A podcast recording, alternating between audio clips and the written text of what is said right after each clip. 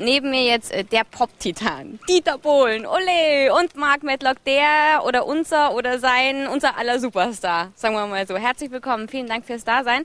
Ähm, kennst du dich auf Malle auch schon so gut aus wie Dieter eigentlich? Ja, ein bisschen so, immer die der nachgehen, ne? ich bin das zweite Mal hier, aber ich fühle mich schon wieder heim. Okay, verstehe. Aber ihr habt wahrscheinlich nicht viel Zeit privat, oder? Ich höre die ganze Zeit nur, dass ihr von Interview zu Interview hetzt, seit ihr hier seid. Äh, das ist richtig klar, aber also wir waren heute, man kann ja das eine mit dem anderen verbinden. Wir waren heute schon, haben ein paar Interviews gemacht über in der schönen Bucht, dann waren wir dann kurz äh, baden. Also ich, er hatte keine Hose mit und das haben wir dann lieber in die Gla Nein, aber wir fahren so über die Insel, machen dies und das. Am Sonntag fahren wir auch wieder, also gestern sind wir ganz toll mit so einem super schnellen Schlauchboot gefahren. Am Sonntag fahren wir noch ein bisschen mit einer Yacht rum und so, machen dabei natürlich immer Interviews und so weiter. Also es passt schon, macht super Spaß. Also man kann es verbinden, das Berufliche ja. mit dem Privaten. Ihr hattet gerade Probe. Mich interessiert auch äh, sehr schöne Tänzer und Tänzerinnen auf der Bühne. Hast du die Tänzer ausgesucht und äh, da die Tänzerinnen oder wie wurde das gecastet? Ja.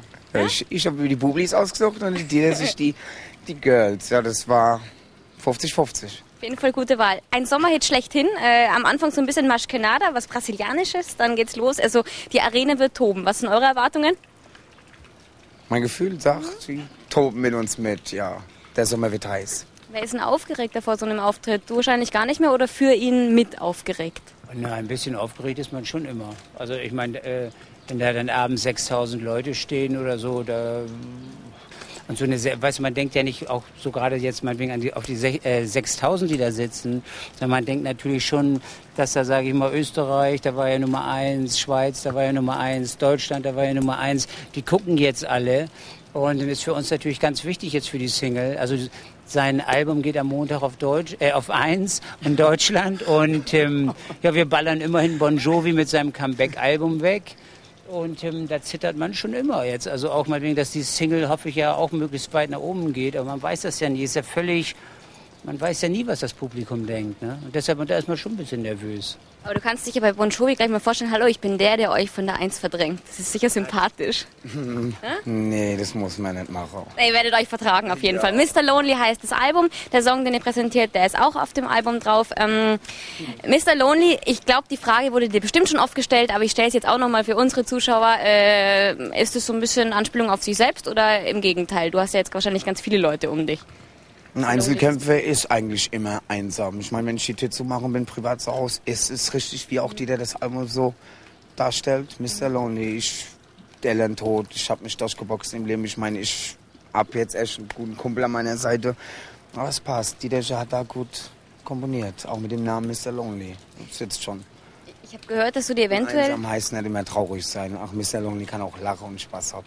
Ach, okay, also ein lustiger Mr. Lonely. Ich habe gehört, dass du dir das eventuell auf den Nacken tätowieren lassen willst, das Mr. Lonely. Woher weißt du das? Ich habe meine Informanten auf der ganzen Insel. Ja, das stimmt. Das dauert aber noch ein bisschen, weil ich bin ziemlich stolz auf das Album, ja. Okay. Und vielleicht auch irgendwo Dieters Name noch hin. Auf eine geheime Stelle. Hättest nichts dagegen tun, ne? Wäre auch eine Ehre, oder? Verewigt zu sein auf dem Körper vom Markt. Ja, also eine Ehre wäre es. Trotzdem würde ich ihm abraten. Weil ähm, das ist ja wirklich so ein Tattoo, ist ja nun wirklich für die Ewigkeit. Und ähm, wenn er da jede Nummer eins dann sich da eintätowiert, dann sieht er ja bald aus wie eine Litfaßsäule. Verstehe, verstehe. Warst du sehr nervös äh, vor der VÖ, äh, der Single? Also bist du da, ähm, ich meine, das ist die erste Platte, das ist die erste Single, die dann rauskam. Ähm, ist man da total hibbelig und rennt die ganze Zeit nur rum und denkt sich, oh Gott, wie geht das jetzt weiter? Mm, am Anfang war es echt schon ein bisschen wie ist es, man kommt, ich will es in der Hand haben. Ja, ich war schon ziemlich aufgeregt. Ich habe auch geweint, sag ich ganz ehrlich. Da ist man so sensibel und freut sich total. Nur so momentan bin ich höre nur mein Album. Ich bin da so stolz drauf. Ich kann auch nichts anderes hören. Das ist jetzt nicht, dass ich nicht gerne andere Musik höre, aber ich fahre echt tierisch auf mein Album ab. Zu Recht. Ja. Ähm, kann man jemanden auf so einen Trubel überhaupt vorbereiten? Also man äh, kann mal jemanden an der Hand nehmen und sagen, so und so wird es sein oder muss er das selbst erfahren? Also gewisse Sachen kann man ihm schon erklären, aber die versteht es wieder, steht auf einem anderen Blatt. Aber man versucht das einfach. Also so Grundsachen, nicht alle, die zu dir nett sind, sind jetzt wirklich deine Freunde. Schmeiß nicht deine Kohle raus, leg alles schön auf die hohe Kante. Und sowas, so generelle Sachen schon. Und ich, na gut, ich meine, also ich versuche ihm schon ab und zu natürlich was zu erzählen. Ob er das dann eben annimmt oder nicht, äh, das muss er dann selber wissen. Aber ich glaube, dass wir ein ganz gutes Team sind, also auch das Management und so weiter, dass wir Leute dabei haben, die echt ganz gut durchblicken. Und ich glaube, dass er instinktiv ähm, als erster von den Superstars echt begriffen hat, so sage ich mal, worum es eigentlich wirklich geht. Ähm, er hat gerade gesagt, schmeiß nicht das ganze Geld raus, sparen ein bisschen was, aber irgendwas hat man sich doch sicher von der ersten Gage gekauft. Was war das bei dir? Also so das erste, wo man sagt, ach, das leiste ich mir jetzt, weil ähm, das will ich jetzt unbedingt haben. Päckchen Zigaretten habe ich mir geleistet, dass ich mir das vorher nicht leisten konnte. Nee, aber Reschmer soll an erster Stelle an seine Arbeit denken, an seine Musik weiterhin glauben, sich da durchboxen. Geld ist an für sich immer wichtig, wenn man das auf dem Konto hat. Ich bin auch irgendwann mal älter und brauche Geld und will mir was aufbauen. Da brauche ich jetzt mit den Schein nicht rumschmeißen. Das ist halt gut. Verstehe. Mhm. Ähm, Alles auf die hohe Kante legen, ne? Ja, ja, genau. Oder ja. auf Malle mal eine Runde schmeißen. So das geht sich auch noch aus. Ja. Ähm, alle Songs produziert, geschrieben von äh, Dieter. Mhm. Könntest du so einem jungen Künstler auch empfehlen, eigene Songs jetzt schon zu schreiben oder erstmal abwarten? Ist es nicht unbedingt Grundvoraussetzung, immer eigene Songs zu schreiben, wie es viele Musiker sagen? Das ist äh, deine Entscheidung, sage ich mal, wenn du äh, morgens in eine Bäckerei gehst, ne? Und da würde ein Brötchen liegen von irgendeinem, der noch nie ein Brötchen in seinem Leben gebacken hat weiß ich nicht, würde ich dich gerne fragen, ob du das dann essen würdest oder lieber das von dem, der drei Jahre eine Lehre gemacht hat und wer weiß was. Weil die Leute denken sich immer, komponieren ist sowas, du sitzt auf dem Lokus und auf einmal kommt da irgendwie eine Flamme von unten und dann fällt dir das ein. So ist das nicht. Das ist genauso ein Beruf, den du lernen musst. Und ich meine, ich sage das ja immer wieder, ich habe vor meinem ersten Hit bestimmt weit über 1000 Songs geschrieben. Und da kann man sich nicht einfach hinsetzen, bum, bum, bum, ich bin jetzt Komponist. Das ist absoluter Schwachsinn.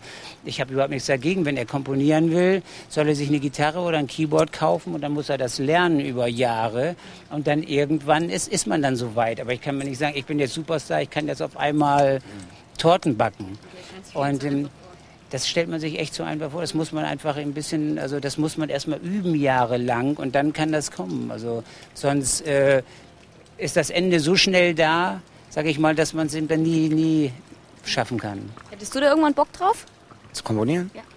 Hm, ganz ehrlich, ich bin zufrieden, dass sie die da seid und da seinen Job macht. Ist, ja. Was zum Beispiel wirklich ganz was anderes ist, ja, ist, wenn der Marc jetzt zum Beispiel sagen würde, er möchte mal einen Text über irgendwas, was ihn echt beschäftigt.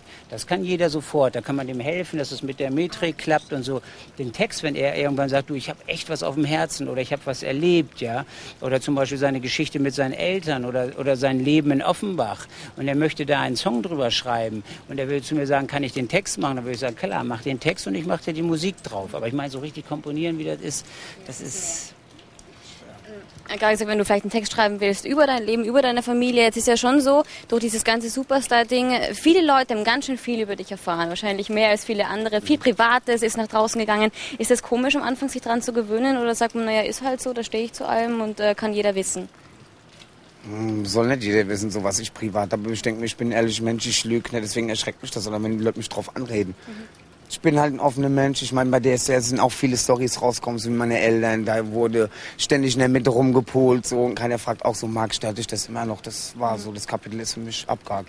Ich denke, ich konzentriere mich jetzt auf meinen Job und lebe mein Leben damit. Schau nach vorne. So sieht's aus. Wie ist denn die Geschichte zu diesen Ketten? Wer äh, hat die wem geschenkt? Mit diesen Ketten, Mensch. Naja, also, Entschuldigung, also es ist schon sehr offensiv. Also, die Armbänder auch. Die Armbänder auch. Two brothers from a different mother. Eineige Zwillinge sind wir, genau. Aber ja, ungefähr so. Beide. Aber ja, auf jeden Fall, äh, naja, okay, braun gebrannt und äh, wir nähern uns langsam an, je länger wir hier reden, deshalb sollten wir jetzt auch langsam hinmachen, würde ich sagen. Abschließend noch, David Bisbal ist auch da, der spanische Superstar. Kennt ihr euch schon und äh, habt euch kennengelernt? Oder? Wer ist da? Nein. David Bisbal, das ist ein, der spanische Superstar. Also. Nee, ja? noch nicht. Na, dann lernt ihr euch kennen. Okay. Vielen Dank, Dankeschön, Dieter. Marc. Jetzt wird es Zeit, dass wir aufhören. Dankeschön.